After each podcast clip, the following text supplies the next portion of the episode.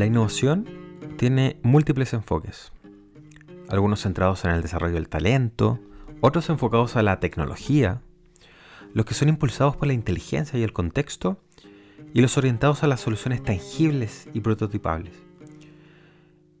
En esta convergencia de enfoques nos encontramos con métodos de innovación impulsados por el diseño, tales como el Human Centered Design, el Design Thinking, el Service Design o el diseño sistémico, enfoques cuyo principal objetivo es el desarrollo de nuevas soluciones a partir de la experiencia de las personas y usuarios.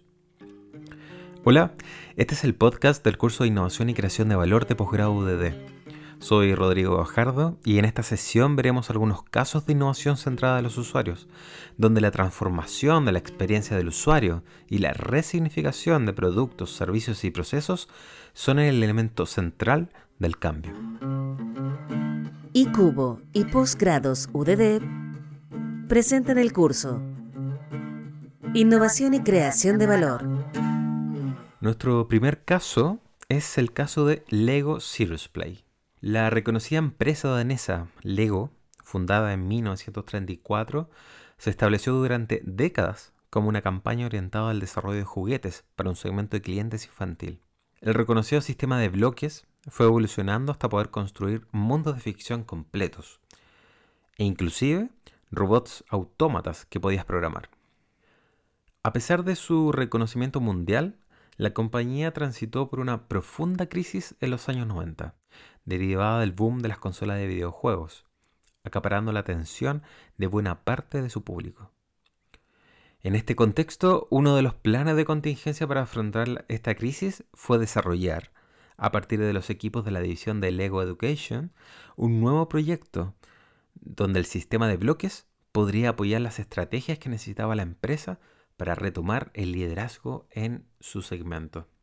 Robert Rasmussen, líder del equipo del proyecto, logra implementar una metodología de trabajo que en conjunto con los bloques de Lego invitaba a desafiar a los ejecutivos de la empresa a crear ideas basadas en diversos principios, tales como la conexión neuronal entre cabeza y manos, el juego manual y el desarrollo de la creatividad, el pensamiento tridimensional, la relevancia de los espacios que promueven la creatividad de las personas y la resolución de problemas complejos, el uso de metáforas, entre otros. Este experimento interno del ego, que tenía como fin potenciar la imaginación, creatividad y potencial humano de los equipos de los planes de desarrollo estratégico, más adelante dio paso a todo un cambio en el paradigma de cómo facilitar los procesos internos de las empresas en momentos críticos o de crisis. Estos principios y metodologías dieron paso, años después, a lo que conocemos como Lego Serious Play, conteniendo kits de trabajo, certificaciones para expertos y una metodología comprobada que permitía llevar a cabo un juego serio dentro de las empresas, para discutir e imaginar la forma como resolver problemas. Como podemos observar en este caso, aquí la innovación no es impulsada por la tecnología, sino más bien hace uso de procesos y tecnologías disponibles por la empresa para crear estos kits que resignifican los bloques de Lego para crear una nueva experiencia en un segmento de cliente totalmente distinto. La educación también ha sido un espacio donde la innovación centrada en los usuarios ha sido una clave para generar nuevos modelos y experiencias. Diego Rodríguez, ingeniero comercial, magíster en diseño estratégico y director de Seed Design, consultor especializada en innovación y diseño estratégico, nos contará el caso de Innova Schools, un proyecto educativo que converge la educación y el design thinking. Hola, mi nombre es Diego Rodríguez, soy profesor del D-Lab en la Universidad del Desarrollo y el caso que les traigo hoy día es el caso de Innova Schools en Perú. Innova Schools es una red de colegios perteneciente al grupo Intergroup del empresario Carlos Rodríguez Pastor.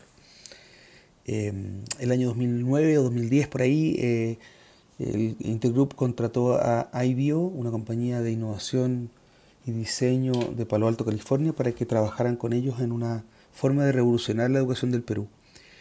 Y les planteó varios desafíos. Uno, que el colegio o los colegios tuvieran una calidad internacional, que fueran accesibles en precio para la clase media emergente del Perú y que además fueran escalables para poder replicar el modelo. tuvieron un año para eh, estudiar eh, al usuario, al público objetivo, a los alumnos y descubrieron que los estudiantes querían ser desafiados en su imaginación. Y esto significó em, rediseñar completamente el currículum, la forma en que se relacionan los estudiantes, con foco probablemente en, el equipo. Lo que tienen es un sistema blended learning, que tiene un 70% de tiempo eh, del curso en un aprendizaje, lo que ellos llaman socioconstructivista, eh, con un aprendizaje basado en problemas o desafíos puro trabajo en equipo y un 30% del curso eh, o del trabajo está dedicado a trabajo autónomo con tecnología, los estudiantes con un computador y, con software que los asisten en eh, avanzar en el currículum. El foco es completamente en el usuario, entonces es una herramienta nueva de aprendizaje que no tiene que ver con la tecnología, sino con una nueva forma de usar la tecnología el resultado ha sido bastante fenomenal. Eh, los colegios cobran 180 dólares por familia, algo así como 100 mil pesos chilenos.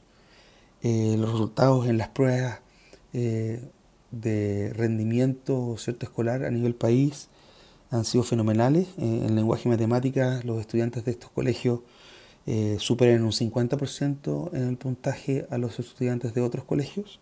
Además, ha sido escalable, que también otra de las características del, del encargo. 70 colegios eh, ahora el 2020 con 60.000 estudiantes.